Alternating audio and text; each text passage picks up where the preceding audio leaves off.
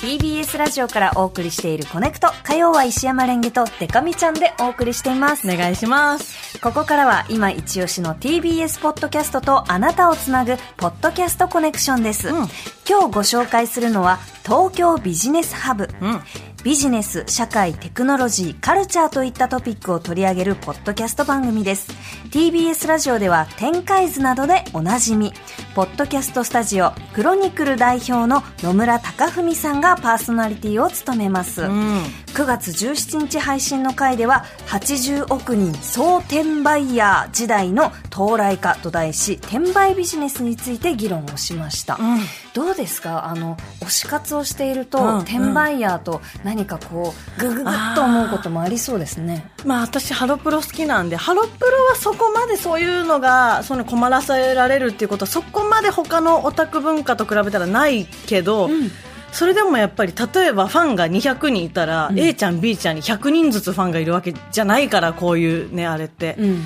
A ちゃんの方がこのグッズ転売されると高いとかはどうしても出たりとかは見るとねなんとも言えない気持ちになるけど、ねえ、むむむっと思いますけどなんかこのビジネスとか社会テクノロジーカルチャー、うん。この私ビジネスって自分の生活にすごく直結してるのに、うん。なかなかその距離感がうん。遠いなって思ってたんですけど、ね、難しい話の気がしちゃうというかね。そうそうそう、うん。なんですけどこの東京ビジネスハブを聞いてみて、うん。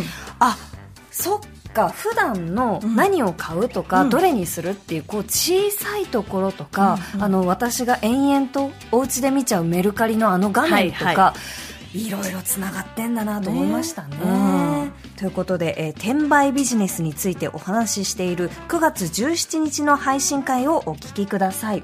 プレゼンターは Web3 ファンド M と共同創業者でリサーチャーの小麦さんです。二次流通市場の登場で生活はどう変わるのでしょうか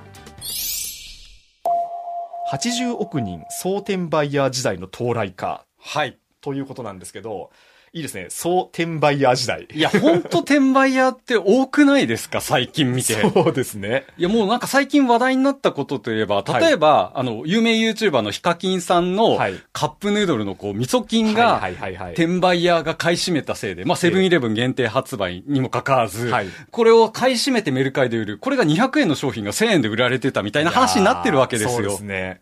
原価率がまさかの20%。っていう風に、ある商品を買い占めて、それをメルカリとかフリマサイト、まあうんもしくはヤフーオークションのようなオークションサイトで転売するっていう行為が、あらゆる人がやっているというか、できるようになっていることをもって、80億総転売や社会、時代みたいなことをこう、今テーマにしてるんですよね。ああ、いいですね。あの、どうなんですか？この総転売ヤー時代っていうのを、こう、引き起こした背景っていうのはどのあたりにあるんですか？それはもう、間違いなく言えるのは、インターネットという、はい。まあ、情報 IT 革命と呼ばれますね、うんうんうん。情報技術の革命だっていうところで、これ、思い出してほしいんですけど、Web1 って呼ばれた時代って、例えば Yahoo のポータルサイトができたりとか、Amazon のようなこう EC サイトができたりっていうので、いろんなビジネスが、このインターネットの上に乗っかってきたっていうところなんですけど、ん。Web2 って呼ばれていた時代があって、これは、まあ、ユーザージェネレーテッドなもので、ブログで発信できるとか、SNS で発信できるっていうこともそうなんですけど、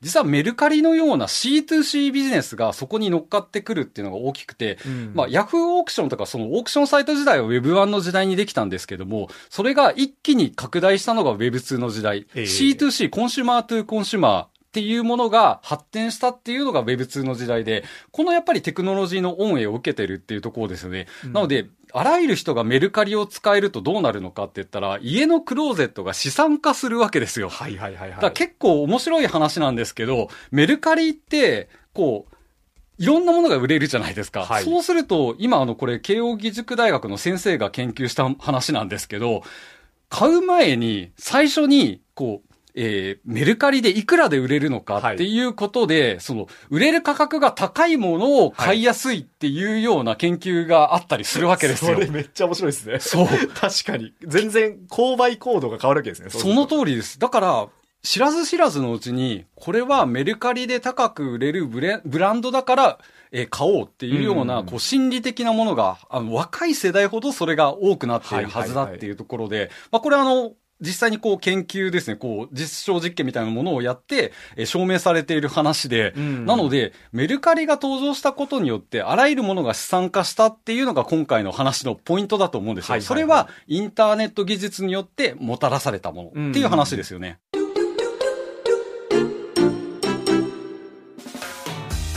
東京ビジネスハブをお聞きいただきました。うん。なるほどね。ね。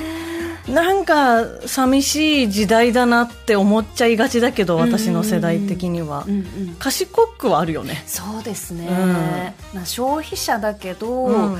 なんかその小売りとはままではいかないけど、うん。自分もその売り手としてうん。